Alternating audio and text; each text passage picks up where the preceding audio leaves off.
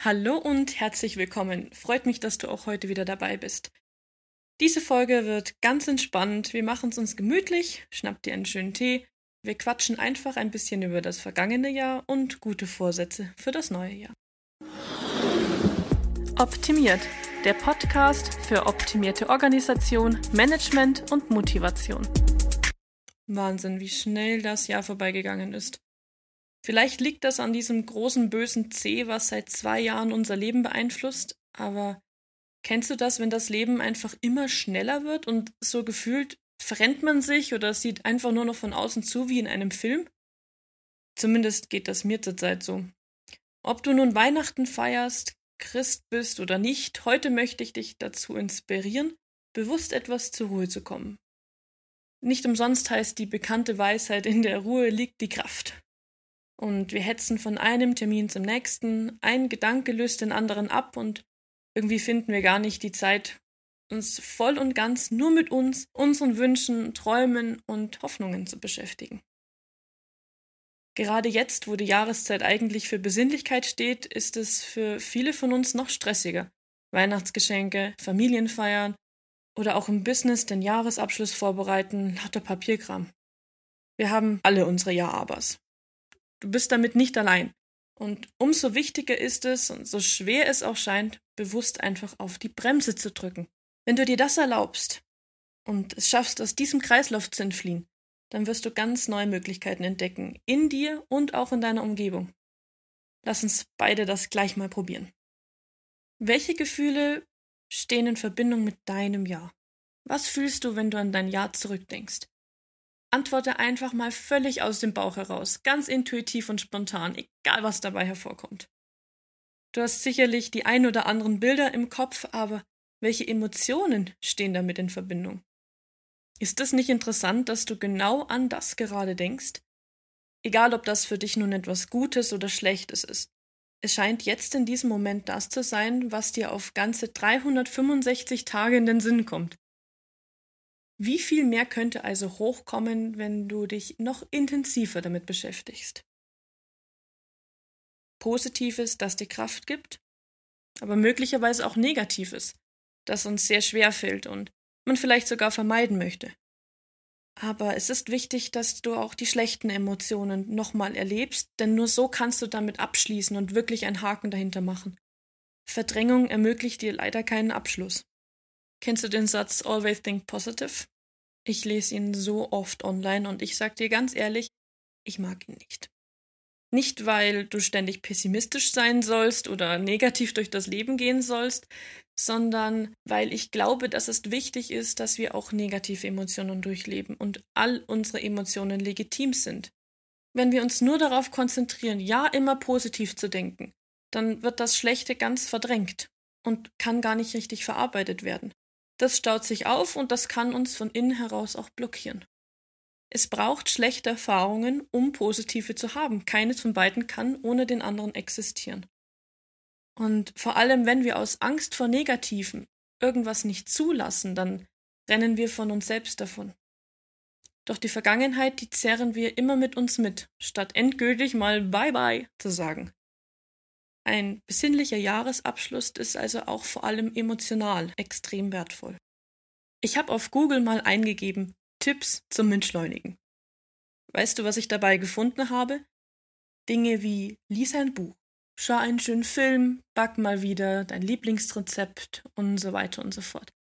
An sich sicherlich wunderschöne Tipps für ein bisschen Me-Time und Entspannung. Sich einfach etwas gut tun. Dennoch fehlt mir dabei irgendwie etwas. Es sind alles so Aktivitäten, die unser Gehirn wieder beschäftigen. Sei es entweder die Geschichte im Buch oder auch, dass wir das Rezept richtig kochen und umsetzen. Es lenkt wieder davon ab, sich rein mit den eigenen Gedanken und Gefühlen zu beschäftigen. Das, was ganz tief in uns drin ist. An dieser Stelle wünsche ich mir für dich, dass du heute dir ein paar Minuten Zeit nimmst und gar nichts tust. Setz dich hin, schau vielleicht zum Fenster hinaus, schließ die Augen und mach nichts. Lass deine Gedanken kommen und gehen, erlebe die Gefühle. Vielleicht langweilst du dich ja sogar. Und lass auch das gerne zu und finde heraus, was genau daran eigentlich gerade so öde ist. Möglicherweise bist du es in der heutigen schnellen Zeit einfach gar nicht mehr gewohnt, diese Minuten völlig zu fühlen. Und dann fühlt es sich träge und eintönig an. Wenn du möchtest, dann mach das sogar jetzt. Pausiere den Podcast.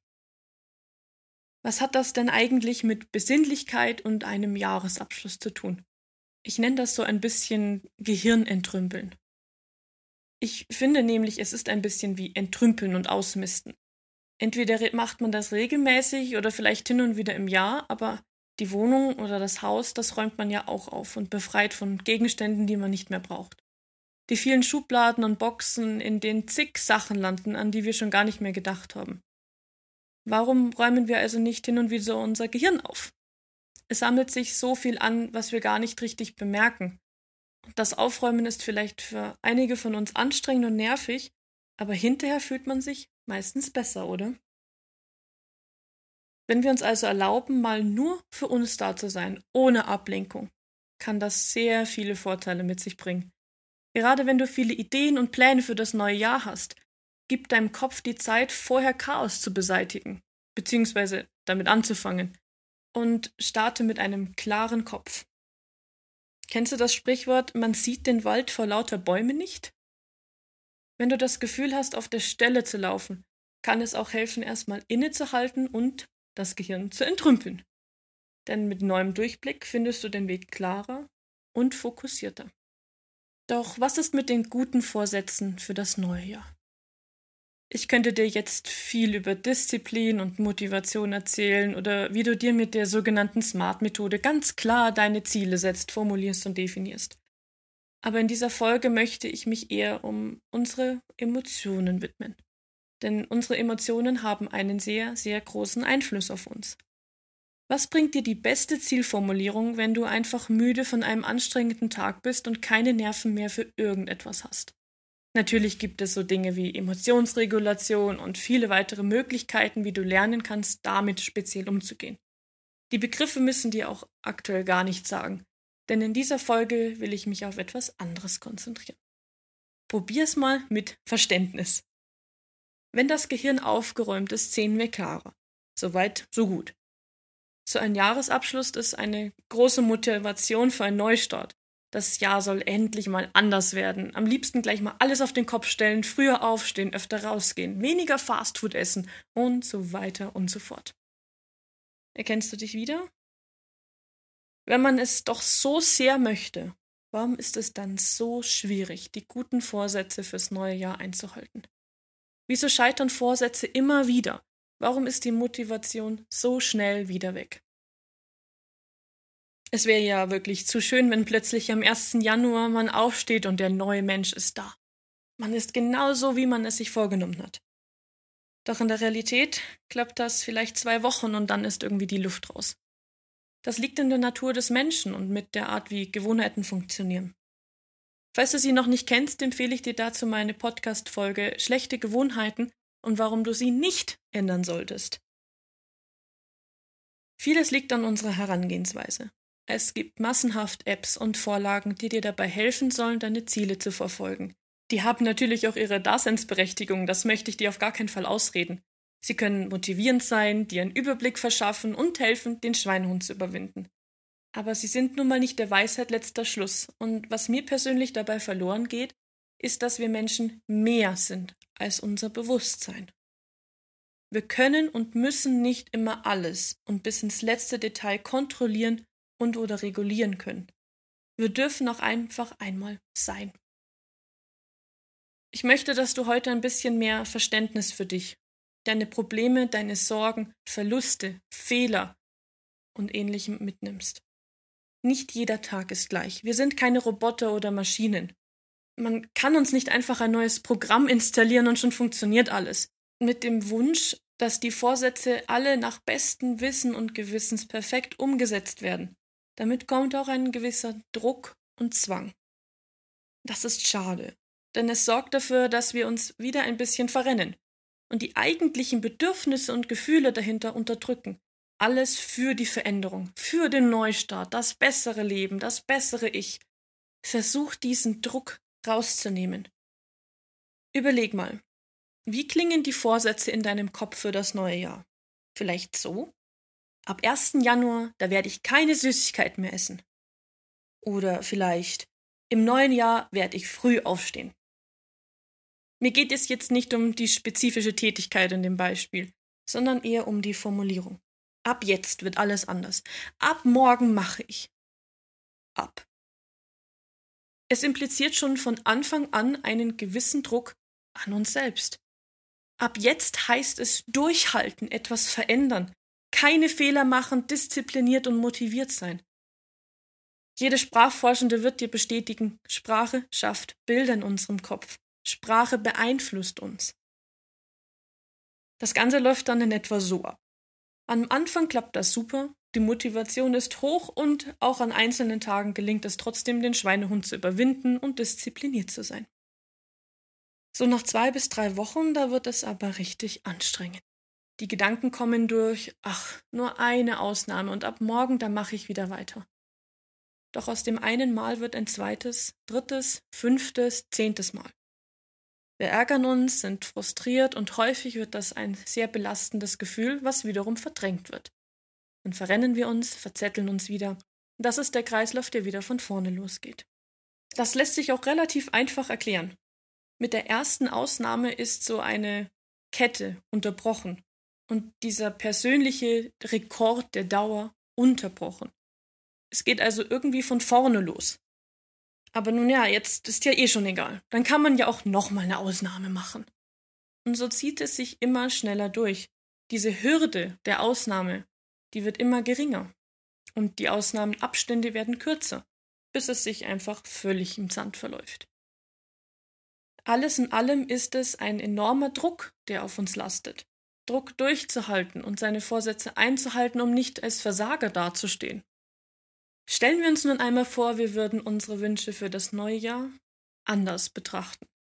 Wie wäre es zum Beispiel, du sagst, nur morgen, da stehe ich früh auf. Erkennst du den Unterschied? Nur morgen werde ich ausreichend trinken.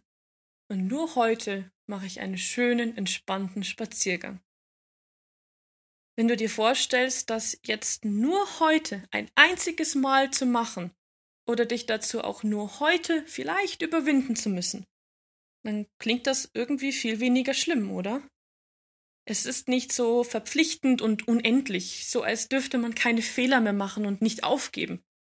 Und nachdem das auch nur heute das Ziel war, gibt es ja auch irgendwie keine Ausnahmen von einer Regel. Letzten Endes hast du dann vielleicht sogar eher Glücksgefühle, weil du genau das geschafft hast, was du dir vorgenommen hast. Und die Wahrscheinlichkeit, dass dank diesem Erfolgserlebnis du es erneut so machst, ist hoch. Es passiert quasi nach und nach wie von alleine. Stückchen für Stückchen etabliert sich dein guter Vorsatz wie von selbst in dein Leben. Und warum? Weil du an dich glaubst, weil du Zufriedenheit erfährst und weil du dir die Zeit und die Ruhe dafür gibst. Der Veränderungsprozess darf dauern und muss nicht innerhalb von einer Nacht passieren. Wenn an einem Tag mal nichts davon umgesetzt wird, dann ist das nicht schlimm. Es war ja auch gar nicht das Ziel, ab jetzt durchhalten zu müssen für eine unbestimmte Zeit. Du gibst deinen Bedürfnissen und deinen Gefühlen Raum, mal nicht funktionieren zu müssen. Faszinierend, was so ein kleines Wort bewirken kann, oder? Zum Schluss noch eine kleine Anregung. Wie wär's, wenn wir das Wort Vorsätze austauschen? Wie wär's, wenn du dir etwas wünscht? Früher habe ich einen Wunschzettel an den Weihnachtsmann geschrieben und gehofft, dass er in Erfüllung geht. Diese Magie ist mit dem Erwachsenwerden natürlich verflogen, doch es braucht keine schöne Weihnachtsgeschichte, um zu glauben. Glauben an uns selbst und dass manchmal kleine Wunder entstehen können. Glaube versetzt Berge. Ich bin der festen Überzeugung, dass dieser der Wahrheit entspricht. Schauen wir allein in die Medizin zum berühmten Placebo-Effekt. Nichts anderes als die Kraft unseres Geistes. Also, wie wär's? Wünsch dir was. Glaub an dich und dass es in Erfüllung geht. Stell dir dabei ganz genau das Endergebnis vor und achte darauf, dass es positiv und in der Gegenwart formuliert ist also so, als wenn es schon eingetreten wäre. Verzichte auf negative Wörter wie weniger oder nie. Das könnte dann zum Beispiel so klingen. Ich habe meinen Bachelor bestanden. Oder Ich bekoche meine ganze Familie mit leckeren veganen Gerichten. Ich persönlich wünsche mir für mein neues Jahr, mein Podcast inspiriert Menschen zu neuen Perspektiven. Und damit wünsche ich dir einen wunderschönen, entspannten, besinnlichen Jahresabschluss und dass deine Wünsche im neuen Jahr in Erfüllung gehen. Bis zum nächsten Mal.